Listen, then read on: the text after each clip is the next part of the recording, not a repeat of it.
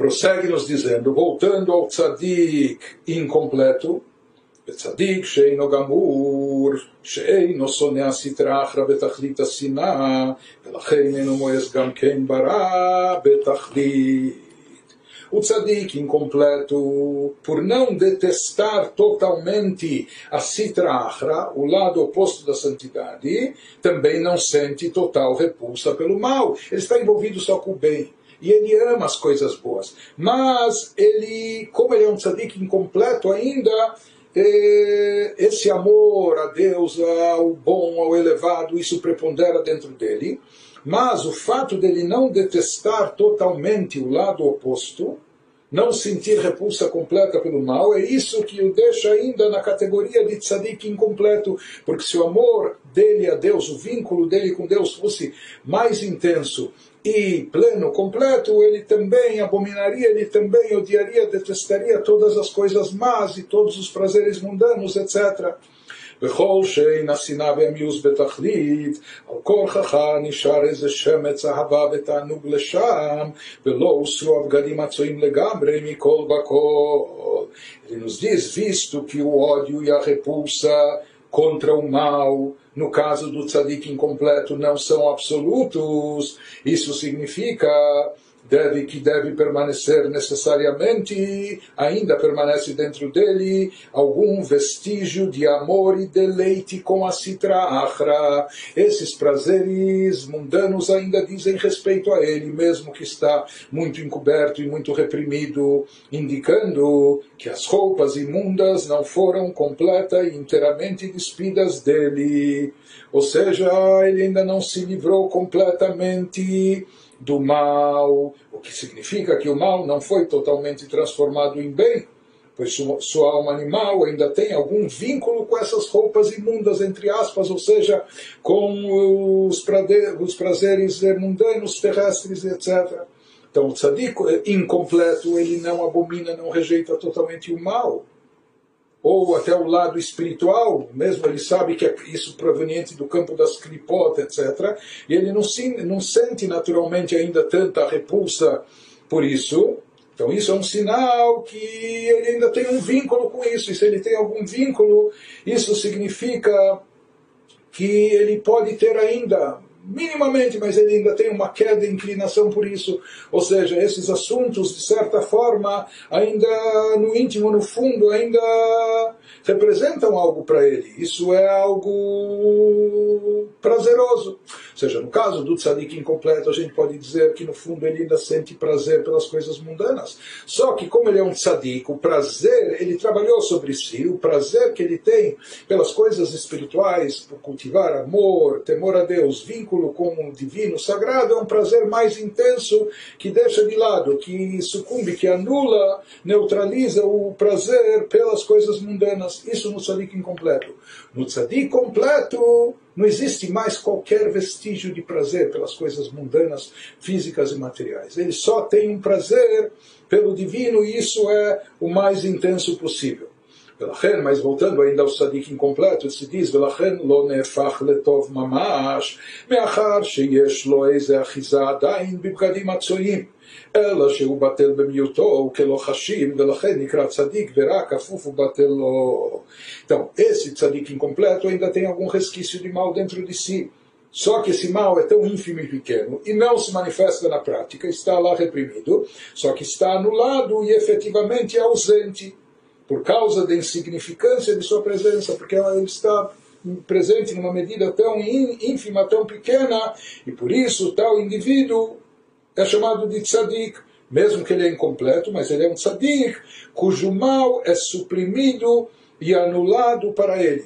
Ele tem ainda um mal dentro de si, mas esse mal está anulado, cancelado, seja uma quantidade tão ínfima que nem, nem se faz notar, nem se faz perceber e não se manifesta. Então, por mais que é um tzadik veralo, um tzadik ainda tem algum mal dentro de si, mas ele é um tzadik. Por quê? Porque esse mal está neutralizado.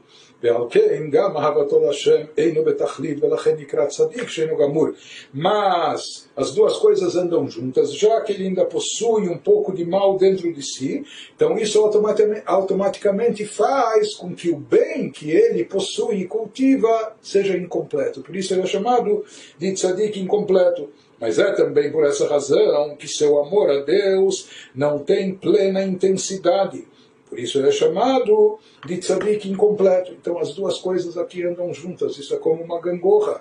Se a pessoa tem amor a Deus, quanto maior o amor a Deus que ele tem, e se ele tem só amor a Deus, então não vai sobrar nada de mal, o mal vai ser transformado em bem. Nós estamos no meio do capítulo 10, quando nós estávamos tratando da categoria espiritual do tzadik incompleto. Aquele tzadik que ainda tem algum resquício pequeno de mal dentro de si. Por quê? Porque ele ainda não conseguiu transformar, inclusive, o mal em bem, o potencial de vontade, de querer da alma animal, ele não conseguiu converter isso para o campo da Kedushá, da santidade, para o amor a Deus. Portanto, por isso ele é chamado um tzadik que ainda tem algo de mal e um tzadik incompleto.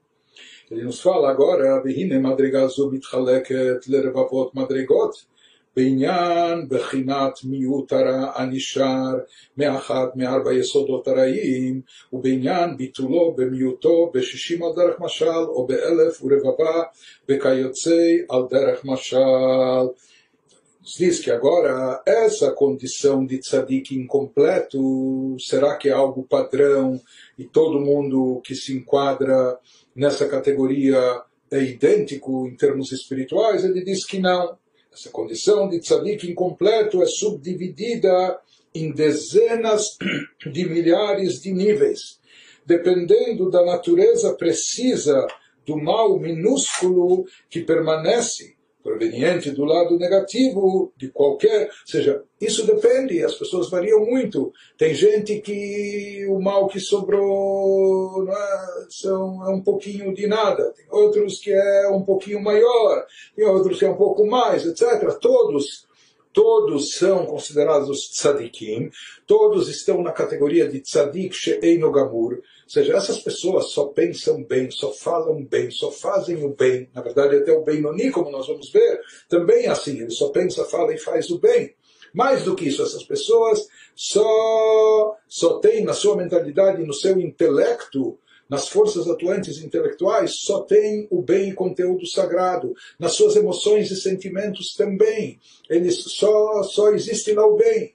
Mas aqui se diz que no caso do tzadik incompleto, lá no fundo, internamente, não se manifesta, está reprimido, não se desperta, mas existe ainda algum resquício de mal que ainda sobrou. Não se manifesta nem no pensamento, nem na fala, nem na ação, nem na atuação da pessoa, nem no seu caráter, na sua personalidade, na sua forma de, de, de ser, na sua forma de pensar ou de agir. Mas está lá em que medida está lá, então ele nos fala, existem dezenas de milhares de níveis de tzadik gamur. Né? É, existem diferentes medidas, o quanto mal minúsculo que permanece, o quão minúsculo ele é, e esse mal é proveniente do lado negativo. É? O mal que era originário no, no lado negativo, o lado negativo seria aquele originário da alma animal, e como nós falamos que metaforicamente ou simbolicamente, ele é dividido em quatro elementos, né? e desses quatro elementos são derivadas as, eh, os maus traços de caráter, más eh, emoções. Então, o quanto sobrou dentro de cada um desses, de qualquer um dos quatro elementos, e quanto a proporção para sua anulação por dissolução, por exemplo, um em 60, ou mil, ou 10 mil, etc. Ou seja, nas leis, por exemplo, de kashrut, se fala o que, que acontece se misturou-se uma gota de alguma sopa de, de, algum alimento não kasher caiu num caldeirão de, de uma sopa kasher.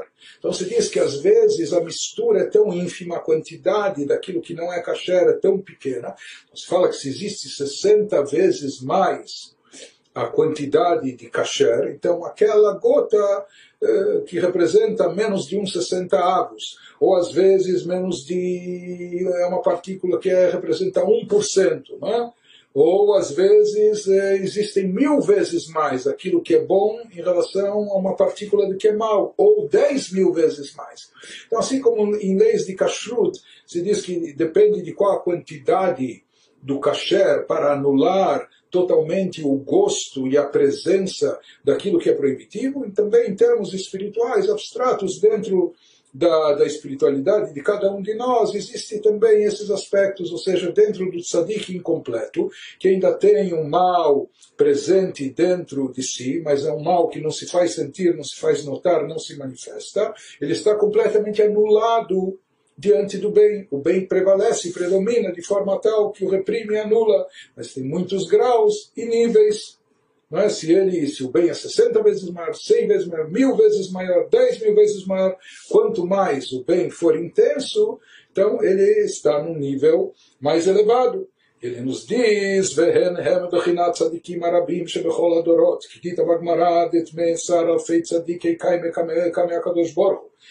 Os vários níveis existentes de tzadik incompleto, é? dependendo da graduação, de, de, quão pequeno é o mal que ainda restou, e que está suprimido, explicam os numerosos tzadikim, graças a Deus, em todas as gerações a gente ainda tem numerosos tzadikim, encontrados em todas as gerações, como consta no Talmud, de fato, assim afirma, assim afirmam os nossos sábios no Talmud, 18 mil tzadikim se levantam diante do Santíssimo, bendito seja. 18 mil tzadikim já é um número bem considerável. Então ele fala que isso se refere aos tzadikim incompletos, aos tzadikim que ainda sobrou um pouquinho de mal, que não se manifesta, etc. Mas e cada um dentro do seu nível. Porém, voltando aqui no capítulo, ele vai, nos compara, ele vai e volta entre o tzadik incompleto e o completo. Achal malat tzadik gamuru she'amar rashbi ראיתי בני עלייה והם מועטים וכולי.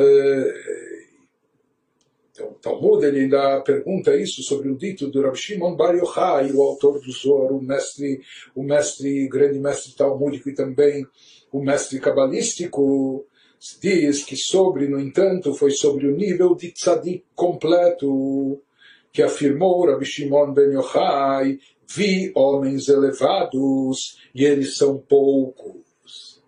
Então, aqui não se trata de 18 mil, de milhares. Falou aqui esse, esses homens elevados que ele se refere, aqui são os tzadikim completos. São aqueles tzadikim que não sobrou nenhum resquício de mal, e mais do que isso, já conseguiram transformar o poder de vontade de querer da alma animal, converter isso para Kedushá, para a santidade. Esses são muito raros e são pouquíssimos. Isso que afirmou Rabbi Shimon Bar Yochai.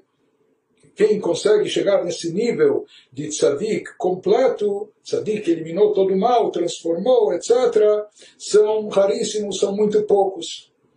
E ele fala: Eu vi homens elevados, são pessoas elevadas. Nós já vamos ver o sentido mais profundo, qual o significado de elevados.